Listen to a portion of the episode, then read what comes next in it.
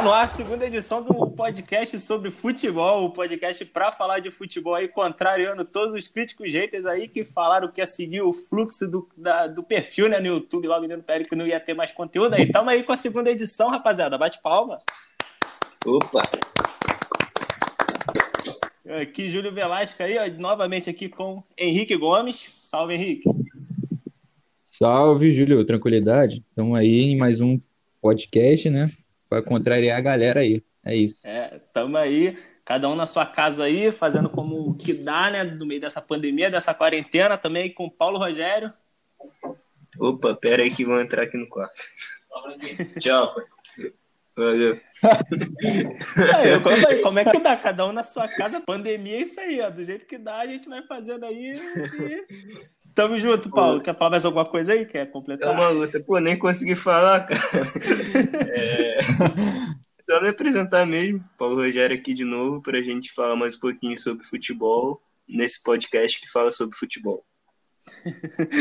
é isso aí. E também Gustavo Laurindo. Fala aí, Gustavo. Fala aí, Júlio. Fala aí, rapaziada. Fala aí, amigo ouvinte. É, hoje tem resenha, viu? O papo tá bom, o papo vai ser bom. O papo vai ficar maneiro aí, segunda edição aí do Um Podcast sobre Futebol. Estamos chegando, acompanha a gente aí nas redes sociais. Podcast sobre fute no Twitter, Instagram. Pode pesquisar a gente lá, que você acha também nossas caras por lá. E vem com a gente. Eu sou o Júlio Velasco aí, menino PL lá. Vocês querem deixar o arroba de vocês aí já também, gente? Cara? Claro. Vou deixar o meu aqui, é arroba Gus Laurindo, segue lá. É, arroba Paulo, Paulo Rogério 98 lá no Twitter e só isso mesmo. O meu é arroba Rick Gomes 71. Só marcar lá, chamar qualquer coisa, tamo junto. Cara, mais 71 da, da história. é. Já aqui tem o mais 71, mais zicador do bagulho.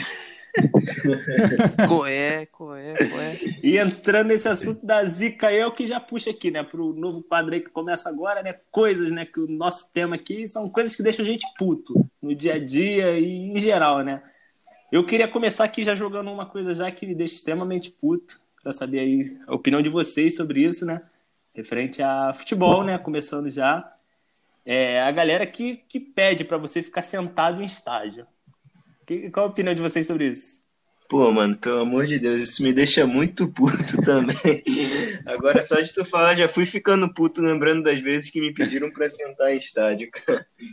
Até contigo mesmo, eu lembro na Copa América que a gente teve essa experiência a galera lá ficava puto quando a gente levantava, pedia pra sentar pra assistir. É, mano. Jogo. Porque, tipo, cheio de gringo também. Tem, é, tem, tem pessoas e pessoas, né? Tem gente que vai pra torcer mesmo, ficar pulando, cantando.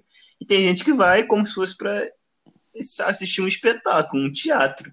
E a maioria dos gringos na Copa América, tirando os argentinos, era assim, né? Queria ficar lá sentadinho, o Messi, ver o Sim. Richardson, todo mundo lá do Brasil e eu querendo comemorar, torcer, e os caras pedindo para sentar. Até o brasileiro também tinha gente lá que falava senta, senta, você só escutava essas vozes de fundo, mas não tem como, ainda mais final. Pois é.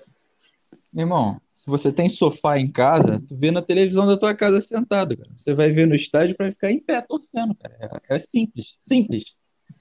É outra adrenalina, é outra vibe. Não tem como não, tem como ficar sentado não. Pô, pessoal que lute.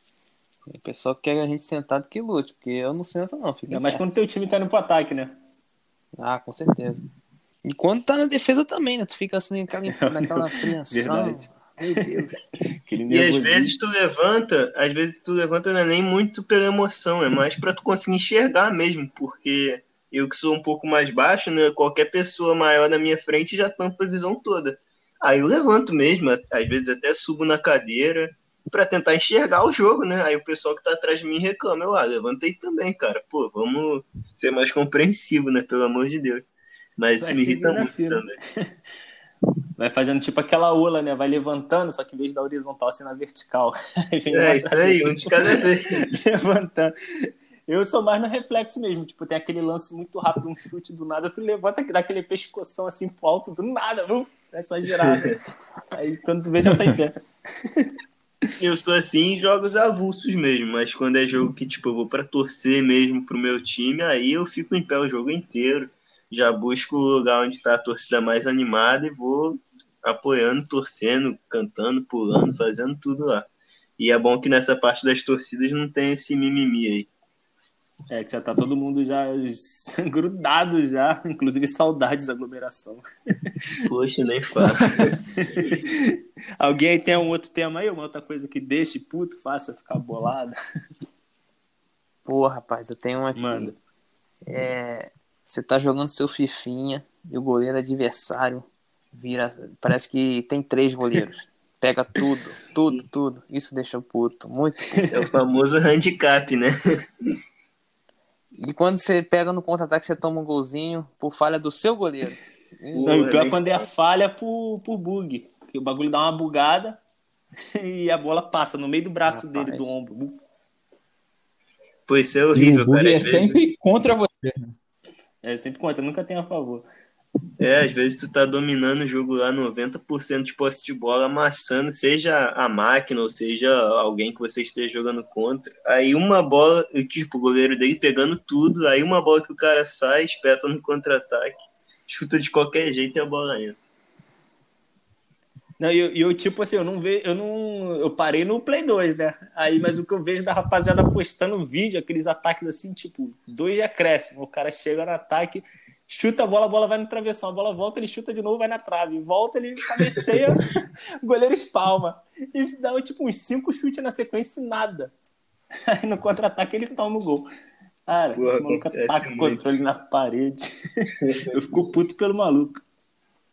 Alguém aí tem mais alguma? Quer jogar?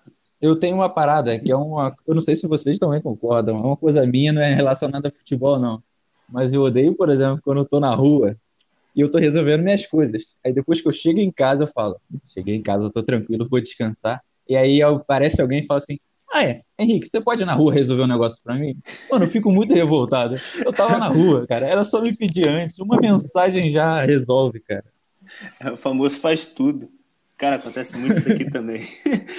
tu faz... E não, o pior quando você faz tudo, tipo, fala, pô, acabei, concluí tudo, não tem mais nada pra fazer. Aí tu toma o banho, aí tu bota a roupa já Exatamente. ficar em casa. Aí, porra, tem como tu dar um pulinho lá pra mim? Aí, tu, caraca, não tem como.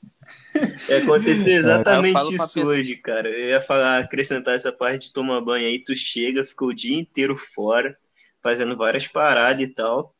É, aí dia exaustivo, tu chega em casa, aí toma seu banho, tipo, tu relaxa, só quer fazer nada a partir daquele momento. Aí vem alguém e pede pra tu, ah, pode ir ali pra mim, por favor, fazer um negocinho. Porra, cara, na moral, horrível isso. E o, e o pior é quando você pergunta pra pessoa, tem jeito, tu pergunta, tu vai querer alguma coisa? Aí a pessoa fala, não, tá tranquilo. Aí depois, É, esse é o E pior parece que que tem, a cara. gente, Uhum. parece que a gente tá na época das pedras também. Não tem WhatsApp pra tu enviar enquanto eu tô na rua e falar, pô, faz tal coisa. Não, tem que esperar eu chegar em casa pra falar. Isso daí. Aí, fico puto com esse bagulho, cara. De verdade. Me identifiquei totalmente. Quer completar mais algum? Alguém? Jogar mais um aí? Eu tenho, separei um aqui, mas é, é mais sobre futebol mesmo. Que é uma coisa que eu fico muito bolado, cara. É esse preconceito que aqui no Brasil a gente tem de ver a escalação de algum time, aí ver porque tem três zagueiros e falar: ah, olha só, técnico retranqueiro, ah, não vai propor o jogo, ah lá, vai fechar a casinha, vai estacionar o ônibus de novo. O que muitas das vezes pode até ser, mas, tipo, uma coisa não tá necessariamente ligada à outra, sabe? Três zagueiros não quer dizer que você vai defender. Pelo contrário, na maioria das vezes quer dizer que você quer atacar mais do que defender, né? Porque aí você libera os seus laterais, que viram alas, né, para atacar mais, e você passa a defender só com três ao invés de quatro. Então, essa é uma falácia que me irrita profundamente aqui no Brasil. E é mais estratégia pra cada jogo, né? Às vezes o cara acha que pra aquele tal jogo, aquele esquema é o ideal. É, exatamente. Tem jogo que. Cada jogo é um jogo, né? Varia muito. O próprio. Recentemente, pô, o Antônio Conte foi campeão da Premier League com o Chelsea jogando com três zagueiros. Aí você vai falar que um time campeão de um campeonato de pontos corridos joga para defender todo o jogo? Não tem como, né? Não, nem tem. E É. acho que ainda teve um. Acho que o Diego Costa, né? Brigou pela artilharia, se eu não me engano. Não, É, tenho eu não lembro da artilharia em si, mas lembro que o Diego Costa fez uma boa temporada. Fez. Foi um dos destaques daquele campeonato ali. Aham. Isso é muito verdade. Por isso que eu prefiro o da Ferd, mano. 12 jogadores, pronto, fica igualzinho. Dois laterais esquerdos. É, não, não tem essa desculpa de, ah, o time é retranqueiro. Não. Tá, defe- tá- tá defendendo e atacando bem, tá? E dois É técnicos. seis né, pra tem atacar e seis moda- pra defender. E ainda tem dois técnicos pra Não comandar. tem aquela moda agora, rapaz, do, do lateral virar zagueiro, então. Botou 12 logo pra virar. E os dois E técnicos devem ter sido exatamente por isso. Pô, um comanda os seis do ataque e o outro os seis da defesa. É, é pra manter o equilíbrio. Tipo, tu tá retrancando demais, aí ele assume a- dali. Pô, aí, a, Coordenador ofensivo e coordenador defensivo. a pô. Ferdi tá em outro mundo já, mano. Pensando muito à frente da gente. A gente criticando aí. É, por isso que eu bato palma. Eu vou jogar aqui só mais um, né, pra gente começar nosso programa aqui também. Só mais um avulso também do, do dia a dia, que o, igual o Henrique falou assim. Cara, certamente, acho que todo mundo já passou por isso. Mas é, é um negócio que eu fico puto, mas eu acho engraçado. Tipo, quem, fira, quem fira, é, fura fila no, no mercado, por exemplo. a opinião de vocês, primeiramente, sobre isso. Cara, é, tipo, acho que eu não tenho muito o que falar sobre isso, porque realmente nunca aconteceu comigo especificamente. Então, eu, mas eu, certamente, se acontecesse, eu ia ficar muito bolado. Porque, cara, eu ia achar um absurdo. Ah, eu sim- Mano, Uma coisa é um simplesmente eu falo pro cara, sai daí. Me desculpa, sai do meu É, caminho. mano, porque, tipo, é um bagulho revoltante que tu vê, só que, tipo, eu acho engraçado, porque, cara, eu gosto de ficar reparando no teatro que a pessoa faz, tá ligado? Que, tipo, a pessoa meio que ela vem andando, assim, olhando pra um lado e pro outro, como quem não quer nada, e tu já via, cara, tipo, essa pessoa vai tentar furar minha fila aqui. Aí, cara, e, tipo, a pessoa para, opa, entrei aqui na fila do nada, sem querer, e fica ali igual estátua na tua frente, cara. Aí eu, eu acho digno, assim, eu me amarro ver essa atuação, sabe? Como é que a pessoa faz isso aí na cara de palma, né? Ah, é revoltante. Uma coisa é aquela alma caridosa, quando você só tem, tipo, duas comprinhas, duas coisas, e, ela, e a pessoa tá cheia e fala assim: Não, como você tem pouca coisa, pode passar na minha frente.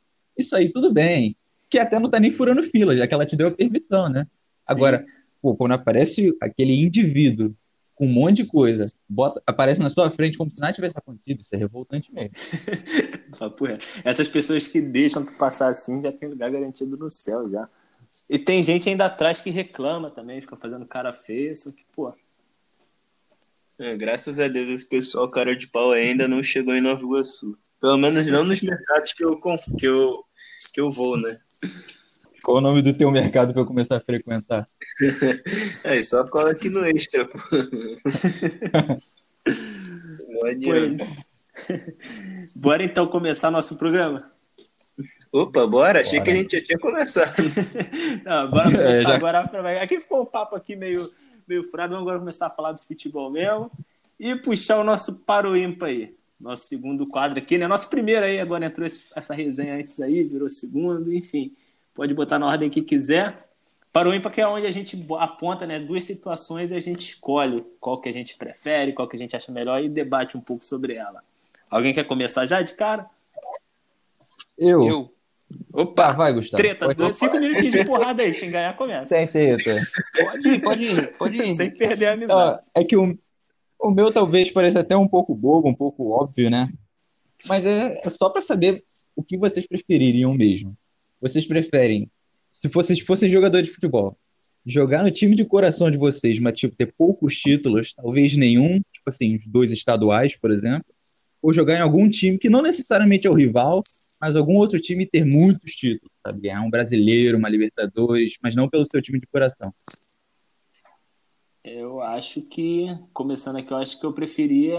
Eu ia deixar o lado profissional falar mais alto, eu ia jogar em outro time e fazer currículo, ganhar títulos.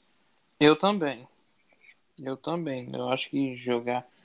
eu Acho que, pô, quando você é jogador profissional, você, o clube que você defende vira o seu time. É, né? eu acho que aquela paixão fica um pouco de lado. Eu, pelo menos, sou assim.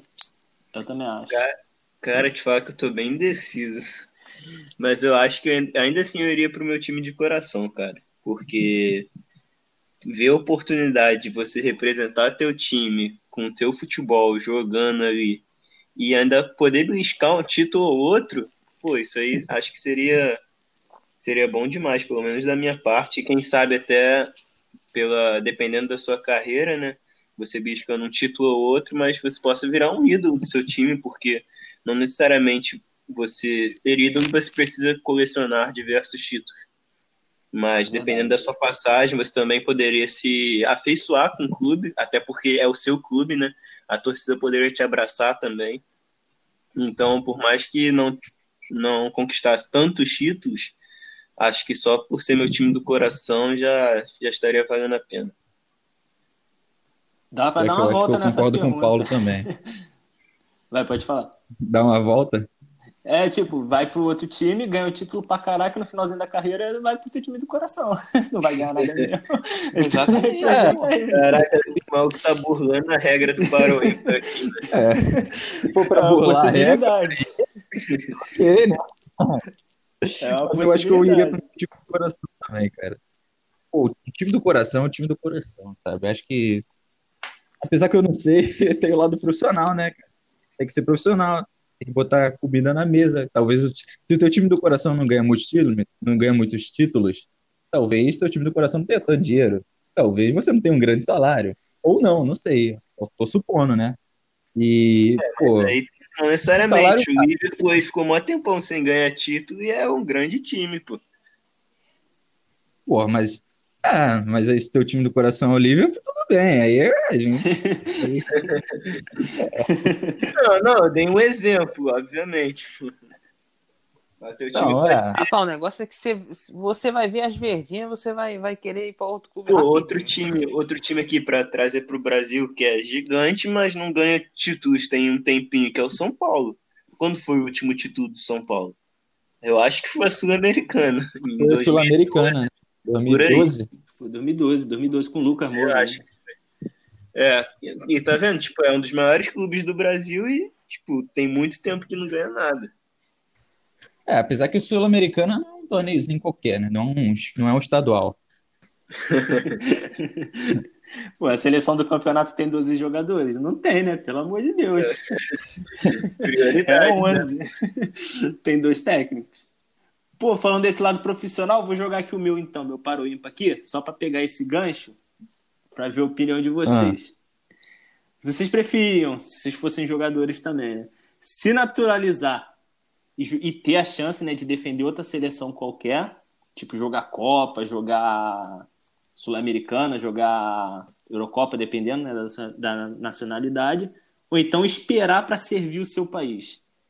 Esperar e mesmo se você não for certo de servir. Eu estou fazendo essa pergunta até pela entrevista que eu vi né, no, no Bolívia Talk Show lá do Desimpedidos, lá com o. Pô, André Pereira. É, Andrés Pereira, me fugiu o nome dele. Uhum. Que ele optou, né, pra, por servir o Brasil, ao invés de jogar pela Bélgica, que deram certeza para ele que ele seria, ele falou: Não, eu sou brasileiro, eu quero defender o Brasil, mesmo sem ter essa certeza, sabe? Aí eu trouxe essa para cá, para ver a opinião de vocês. Eu acho que o Andrés Pereira tinha que defender a Bélgica, viu? Porque o Brasil eu acho muito difícil. oh, mas aí, que a Bélgica eliminou a gente, pô. Não expressa o time dos caras, não. Não, mas a fantástica geração belga, belga acho que tá indo embora. É, acho que só tem mais uma Copa aí, eu diria. Que seria 22 e com a maioria dos seus craques já, tipo, já em curva caindo na carreira. Que seria o Hazard, o De Bruyne, não sei, né? Porque o De Bruyne, ele impressiona a gente a cada temporada. Não mas o Hazard já... Não. É, pois é, mas o Hazard já vai estar tá mais velho, não sei se vai ter a mesma explosão de que teve na de 2018, por exemplo. Enfim, mas estamos até fugindo do assunto aí. Agora, respondendo a pergunta, voltando. É, cara, eu acho que eu esperaria um certo tempo.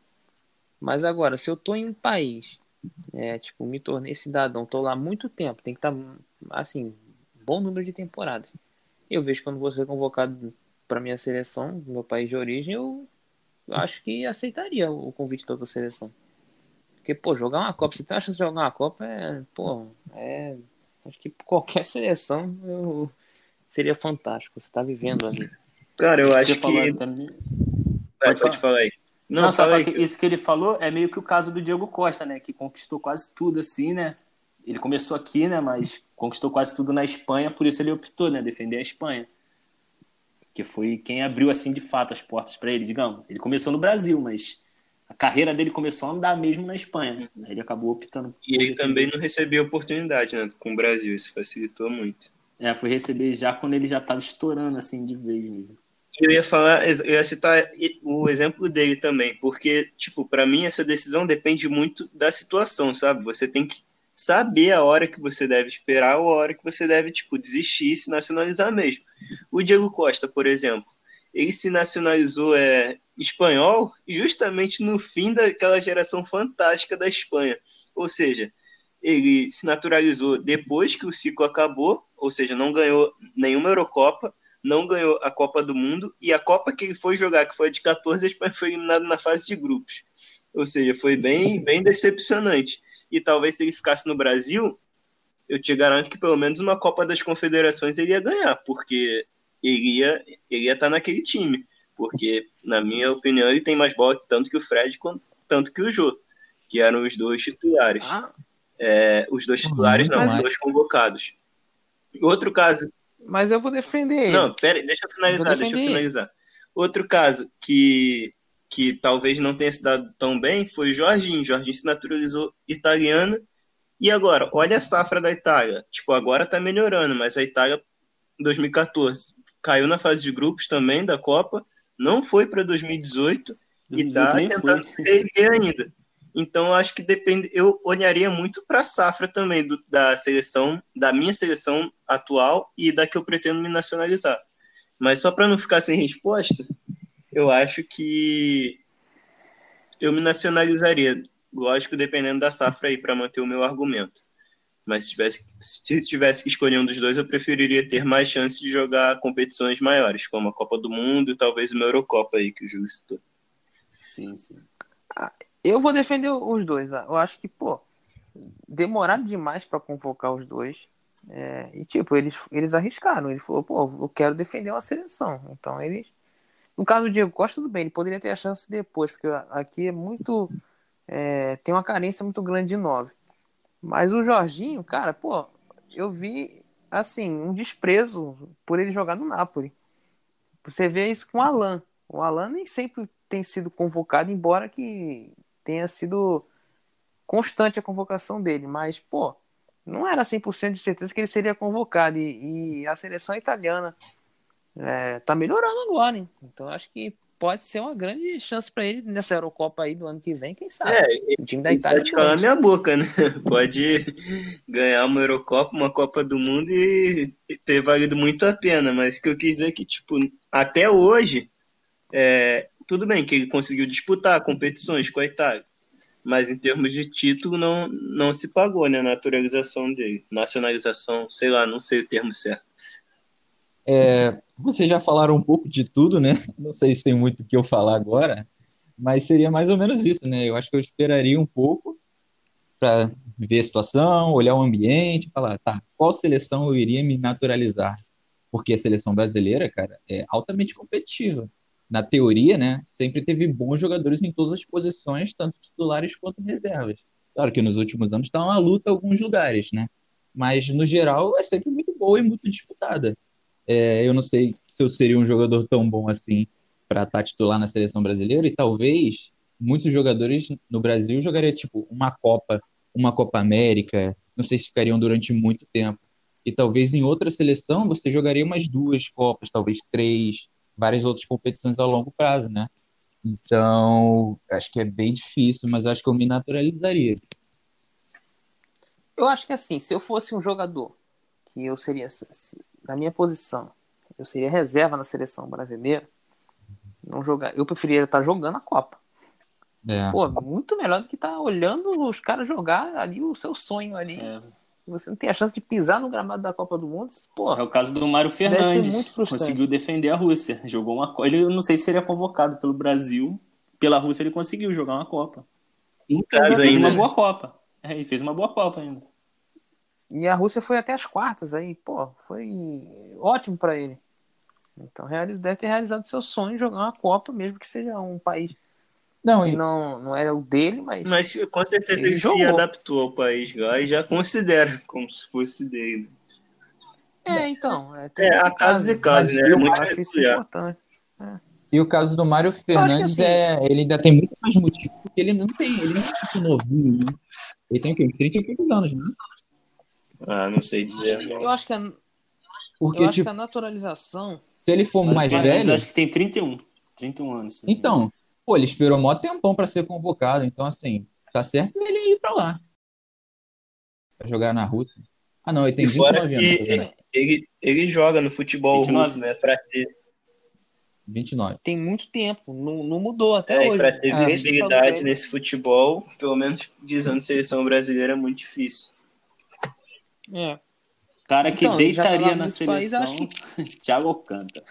Thiago Esse Alcântara. aí. né? Esse eu choro, só de lembrar que, se naturalizou. Mas esse aí também, esse aí, acho que ele nasceu na Itália, né? É, ele é todo errado. Ele Tá na- acho que nasceu em um canto, viveu no outro e é brasileiro.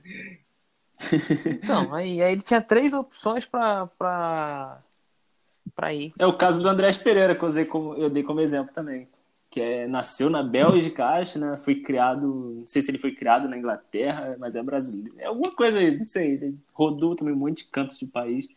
Tinha opções para ele escolher. E optou, né? Esperar pela oportunidade na seleção brasileira. Eu me Nas auto-respondendo, acho que eu jogaria, esperaria. viu? Eu acho que eu esperaria também para ser Nas convocado. duas ele não jogaria, viu? Oi? Nas duas ele não jogaria. Nas duas o quê? Não. Nas duas seleções ele não jogaria. É, Bélgica contra o por Brasil. ele. Ele tem muito espaço no Manchester e tudo mais, né? Viu o que acontece aí na virada da temporada. Na própria entrevista lá parece que o Borussia tá em- de olho nele. Vamos Eu, eu nem vi essa entrevista ainda, tô pra ver, mas não peguei pra ver ainda não. Tem que procurar um outro clube realmente. Tem que procurar, não tem jeito. É, porque no Manchester não tá tendo espaço, os jogadores que tem, o Sancho tá arriscado jogar, chegar, né? Cara fora de posição. E, pô, e ele não tem futebol pro Manchester. É, também acho que não. Na lata. É. É, tá Nós certo. Tem chamamos que isso. buscar um clube Nós mediano. Tem que chamamos sincero. Pereira. Queremos você aqui. Alguém tem mais algum parou aí pra jogar? Eu tenho. É, é mais ou menos assim. É, tem o Wolverhampton e o Sheffield United. Os dois, a temporada inteira foi assim, uma surpresa. Você tava flertando ali com Champions, com tudo mais. Aí você pega, para pra analisar. é, os dois no final deu uma queda ali, né? Pô, o Sheffield acabou não indo nem pra Liga Europa, ficou atrás de Tottenham e de Arsenal. O Wolves ficou atrás do Tottenham em sétimo, né? Ou seja, ele vai para os playoffs da Liga Europa, a não ser que, tipo, o Chelsea ganhe a FA Cup, aí ele vai direto para a próxima Liga Europa. E o Sheffield acabou ficando em nono. O Sheffield estava em quinto, basicamente o ano inteiro ficou, ficou fora da Liga Europa. No- nesse final, qual- quem decepcionou mais? O Sheffield ou o Wolverhampton? Cara, é difícil falar isso, né? Porque se você pega a temporada do Sheffield, lá no início, se você fala, esse time aí vai terminar. Ele terminou onde? Em décimo ou nono? Nono. Nono. Se você chega no início da temporada e fala, esse time aí vai terminar em nono, você vai falar, caraca, sensacional, ótima temporada, porque é a primeira, né, da Premier League desde o acesso. Eles conseguiram temporada passada. E, pô, já é uma ótima temporada que você conseguiu se firmar e, além disso, você não brigou contra o rebaixamento. Só que eu acho que você tendo vivido a temporada, você tendo experimentado um pouquinho do gostinho de ficar ali disputando vaga em competições europeias, eu acho que a do Sheffield é mais decepcionante, cara, porque é um time que chegou a ficar em quinto, acho, quarto acho que ele não chegou, mas em quinto do campeonato ele ficou, é, o que garantiria o acesso para ele para a Liga Europa. E ele viu Arsenal, Tottenham, Manchester United muito atrás, porque esses três times tiveram inícios de Premier League muito ruim, muito abaixo. Foram se acertando conforme a liga foi avançando. E tem uns que não se acertaram ainda, né? É, exatamente. Eu ia falar isso agora. Caso do Tottenham. Pois é, é um absurdo Que foi, tipo o assim- Tottenham ter conseguido ficar na frente do Wolverhampton, por exemplo. Mas enfim, A só para finalizar. pontuação, É, é, acho que foi um ponto na frente. Só para finalizar aqui o meu pensamento, eu acho que O, o Sheffield foi mais decepcionante se a gente analisar a temporada como um todo, sabe? Ter, tendo visto pelo que eles passaram, pelo que eles já chegaram a brigar.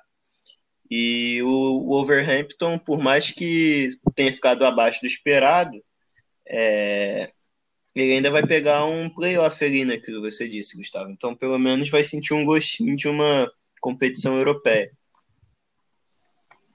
Se tiver a sorte que o, que o Chelsea vence a FA Cup, pode até ir direto, né? Então, acho que o chefe realmente decepcionou. Até porque o chefe tem três derrotas seguidas, no fim, nas últimas três rodadas. É, e voltou muito mal da paralisação, né? Acho que sofreu muito com esses jogos em sequência. É um time muito forte em casa, né? E fora realmente deixa desejar. Em casa sem Eu não- torcida, né? Uhum. Eu não sei se o Sheffield decepcionou, não, cara. Eu acho que é muito mais. Esse, É. o ti- um time assim. Você tem o Big Six, aí você tem o Wolves, que tem, tá vindo há ótimas temporadas há muito tempo, e, na- e o Leicester. Esses times, normalmente, você já esperaria que eles ficariam à frente do Sheffield. E eles ficaram. Então, eu acho ok, sabe? Eu acho que o Sheffield fez uma boa temporada, no final não foi bem, cara, mas eu acho que ele acaba sendo decepcionante de pelo que você falou, pela temporada, mas pelo time em si, pela expectativa, eu não acho que foi decepcionante. Acho que foi bom, até que bom demais, sabe? Quem sabe eles melhorem na próxima. Mas aí eu já não Eu sei. penso. Eu penso igual o Henrique assim nesse ponto também, porque, pô, tipo assim, até tirando, o, igual ele falou, né, o do Big Six, os, os seis times ali principais, o Leicester. Cara, a gente, se a gente olhasse no começo da temporada, a gente ainda teria o West Ham, o Everton, Southampton também. São times considerados bons, sabe? Tem elenco para brigar no alto. A gente apostaria neles ali, nessa meiuca ali. E, cara, o Sheffield ficou ali, ó, em nono, acima desses três times. É... O Wolverhampton ficou acima do Arsenal. O Arsenal ficou ali no meio dos dois. O Wolverhampton grudou no Tottenham também, na mesma pontuação. Cara, eu não... pra mim, tipo assim, uma ótima temporada. Não são elencos badalados. O Wolverhampton, na minha opinião, tem um elenco melhor que o do Sheffield. São jogadores ali mais em conjunto, sabe? Já mais entrosados. Acho muito melhor, diga-se de É, passagem. e- pô, é isso pra mim só agrega mais, tipo, o feito do Sheffield, tá ligado? Tudo que ele fez. Teve uma queda de rendimento, é isso aí, tipo, normal. Premier League é um campeonato duro, obrigado. E os caras, pô, dentro do possível, cavaram um nono lugar ali ainda. O goleiro ali, o Anderson, fazendo boas atuações, salvando o time em muitas situações também. Um papel fundamental pra tudo isso. Cara, tipo, grande, ó, incluindo um, eu sei que o Paro Ímpar inclui esses dois, mas tipo, a minha grande decepção que eu colocaria, tirando esses ali, né, o West que tem time pra brigar, mas nunca chega, eu acho que eu colocaria o Leicester, que dominou ali a vaga pra Champions o tempo todo do campeonato. Foi flanelinha, guardou a vaga pro United. No final, largou a vaga de O lado. cara ficou no top É. 4 37 rodadas. Na na última- Isso aí. É, mano, que decepção é só esses clubes que a gente já tem expectativa.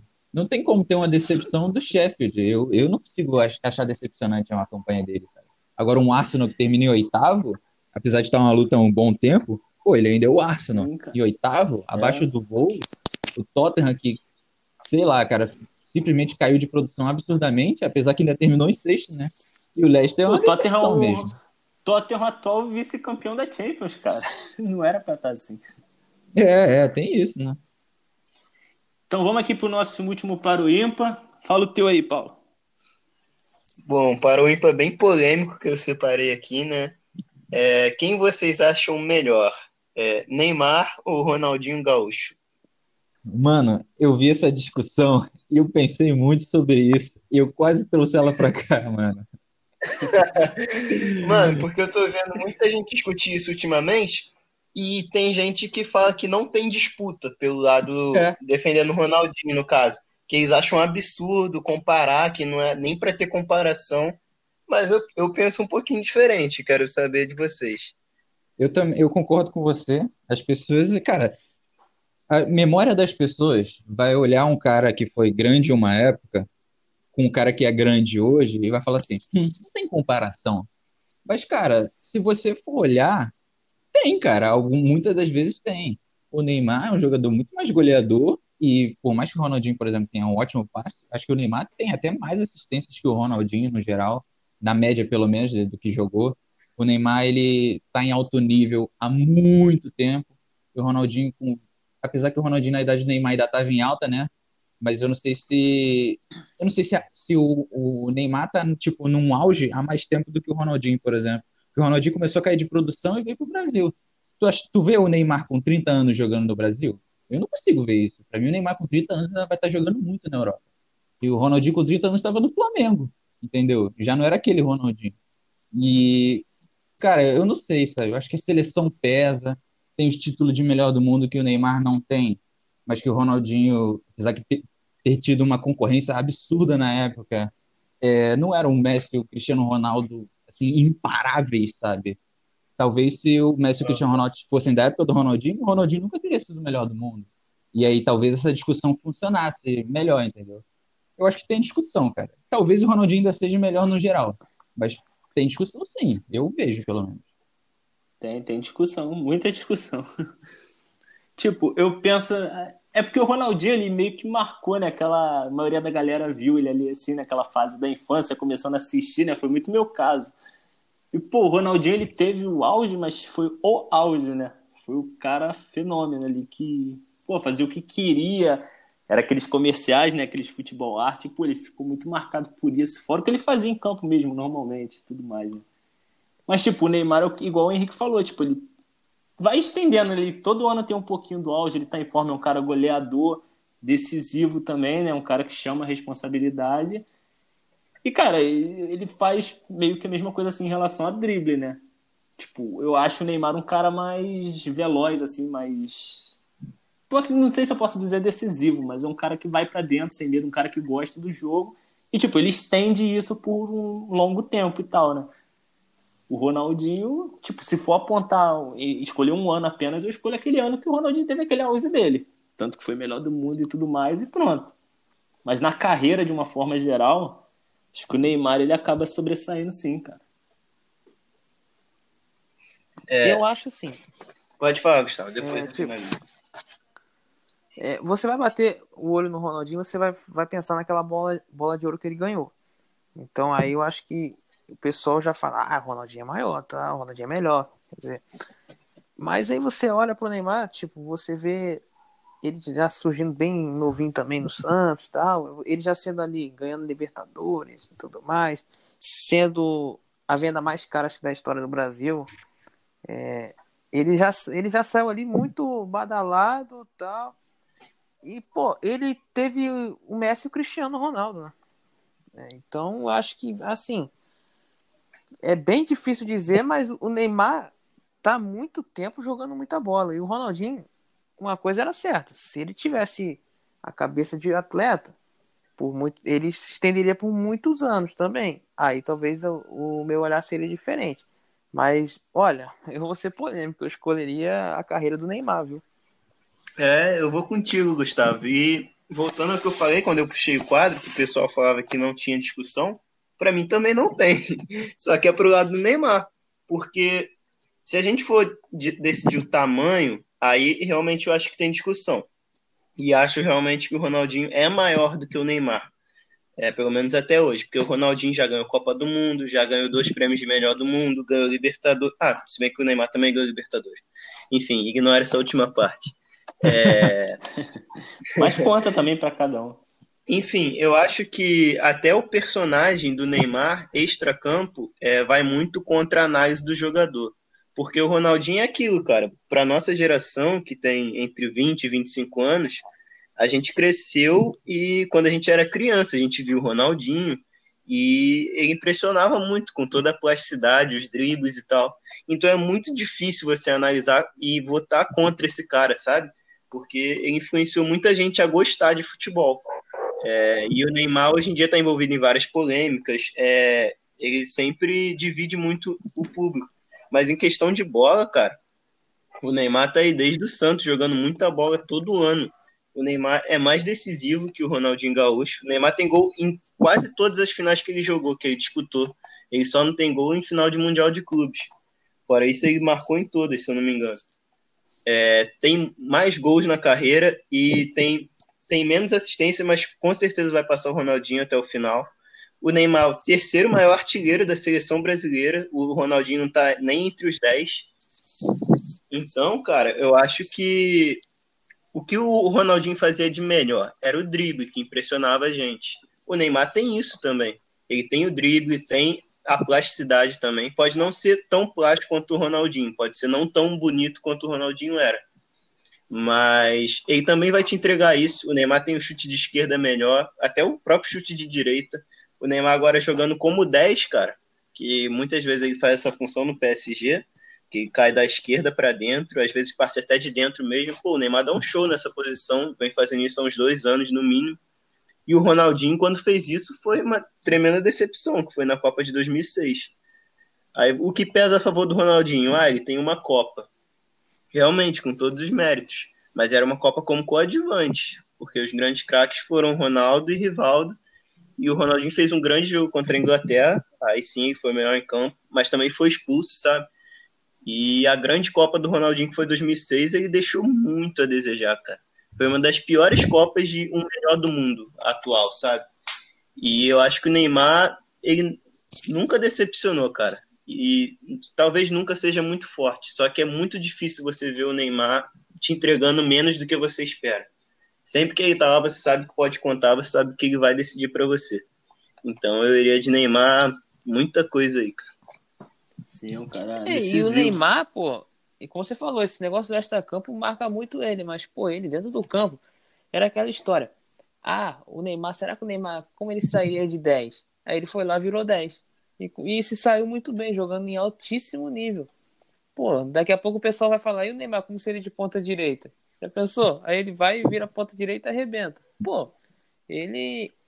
Assim, acho que é. Tem discussão, mas, pô, o lado do Neymar de futebol e essa constância dele, é, ser mais completo, finalização, assistência e também tem o drible, pô, ele tem também, faz as suas gracinhas, pô, dá aqueles rolinhos, dá umas lambretas, faz um monte de coisa. Pois é. É, é espetacular também de ver o Neymar tipo, ver jogo. Pra mim, eu acho que até mais do que o Ronaldinho, mais espetáculo. E, o problema é, é, realmente a imagem dele. E acho que, pô, eu não sei lá, hein.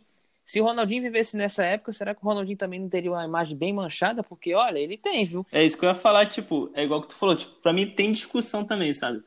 Essa que, o Ronaldinho tem até vantagem, né? Que na época que ele tava no auge e tudo mais, essas coisas assim, não, as redes sociais não eram o que são hoje. Uma porrada de plataforma, de coisas ali, né? Tudo que tu fala viraliza, stories em tempo real. Não tinha essas coisas. Ainda assim, ele aloprou um pouco e tal, né? E é isso que pesa muito pro Neymar, assim, Twitter, essas redes sociais, né? A galera que não, não gosta dele. E voltando ali, né? Tipo, pra mim realmente tem, tem discussão, só que. Cara, é reconhecer também o talento do Neymar, sabe? Porque duas coisas assim que o Paulo citou, né? A parte da imaginação, que a galera, né, antes era muito nova acompanhando ele, começou a gostar de futebol por conta dele. E é, cara, que, tipo, dói pra gente ver um cara que influenciou a gente a gostar de futebol, a gente falar, pô, esse cara, tipo, tem melhores. É, é difícil, porque, pô, mexe com a lembrança, pô, aquele vídeo dele chutando a bola três vezes seguidas no travessão. Quem é que nunca discutiu se era real ou fake aquilo? Pô, e é real, não sei o que, tudo mais. E até só a parte da Copa também que citou, tipo, que ele foi meio coadjuvante, né? Tipo, Rivaldo, Ronaldo e tudo mais. Só que tem até uma análise, um estudo que mostra que, tipo, naquela Copa ele realmente, assim, ele foi um cara importante. Ele fez o que ele tinha que fazer, só que. Como é que eu posso, assim, explicar? De uma. Tipo, momentos que ele criava jogada, dava passes, elas não resultavam em gol. Tipo, não dava em nada. Ele deixava o cara de cara, só que o cara perdia, o goleiro defendia onde não ficou marcado, sabe? Aí outra pessoa dava um passe, o Ronaldo ia lá, não desperdiçava, metia para dentro. Aí onde acabou ele ficando com essa fama, assim, e tal, né? Tem um documentário maneiro mostrando a importância dele na Copa, porque é óbvio que, tipo, com, todo, com toda a razão, tipo, fica muito nas costas do Ronaldo, do Rivaldo e tal, mas aí mostra a importância dele, falando que ele, tipo, não passou em branco, tipo, não foi carregado, entre aspas. Não, pô, com certeza, eu concordo com você, não foi, tipo, só mais um ali. Pô, você ter o Ronaldinho Gaúcho como coadjuvante, entre aspas, do seu time, pô, quem não queria isso? Ele foi, uhum. fez uma boa Copa, só não foi tipo uma Copa nota 10, igual foi a do Rivaldo e do Ronaldo. Mas sim, até sim. se a gente levar em consideração a idade também, ele não era um Ronaldinho totalmente pronto, ainda estava sendo, ainda estava se estabelecendo, né? ainda estava no PSG, então, tipo, não tinha chegado no auge. Então é até compreensível que ele não faça uma Copa, tipo, totalmente perfeita. É, Sim, cara, tava ainda mais que começando. tem o fator de que, como vocês falaram, o Ronaldinho tinha do lado Ronaldo e Rivaldo. O Neymar tinha, sei lá, Hulk e Fred. Pô, é complicado, sabe? Eu acho que assim, o pessoal tem é, é meio tendencioso a olhar ao passado e falar, pô, é mais fácil falar que o cara do passado é melhor do que o cara do presente. Tipo, você compara Pelé e Messi. É fácil você pegar e falar Pelé é muito melhor do que o Messi, mas será que é mesmo? É o famoso Mara... saudosismo, Mesma né? coisa o Maradona. É, igual o Maradona. O pessoal, às vezes, que é antigo, que gosta do Maradona, que viu o Maradona sendo espetacular, tem gente que acha que o Maradona é melhor do que o Messi. Pô, por- pela lembrança. Eu acho que esse negócio de, de ter a lembrança é, fica tendencioso a você achar que o passado é melhor do que o, o que está no presente. Não, é só que até muito argentino também não, não aceita que o Messi é melhor que o Maradona. Aham. Acho que vai. Depende, cada um. Eu não vi tanto assim o Maradona jogar, né? Mas acho que é muito. Pesa muito essa memória da Copa. Tipo, o cara deu uma Copa pra gente. Porque o Messi não fez muito, né? Pela, pelo povo argentino, digamos assim. O Maradona fez, de fato. É, esse lance. É, é- aí seria o caso do maior. Seria o caso do maior pro melhor, entendeu? É diferente. Sim. O Maradona é, é óbvio, o argentino vai olhar pro Maradona e vai falar, pô, esse cara é meu ídolo. Eu acho até justo. Mas agora, você pegar e falar que ele é melhor do que o Messi, aí eu acho que já vira um- uma coisa assim que não é certo. É uma coisa que te deixa O Messi- puto, né? Lembrando o nosso primeiro quadro. É, Entra são lá, coisas que são, nos deixa. pelo menos, são coisas que são pelo menos. Eu acho que eles estão certos. Eles têm que idolatrar, tipo, o Ma- Maradona, porque o Maradona deu, deu copo pra eles. E o Messi não. Mas, pô, ele, eles também têm que saber colocar as coisas, cada um no seu lugar, né? Tipo, eu acho que é isso. Não, eu acho que eles podem até achar o Maradona melhor, sabe? Mas pelo menos, não assim, Maradona é muito melhor, não tem nem discussão. Isso aí é um, isso aí é um problema. Agora fala, não, os dois são muito bons, mas eu acho o Maradona melhor. Aí tudo bem, é opinião, entendeu?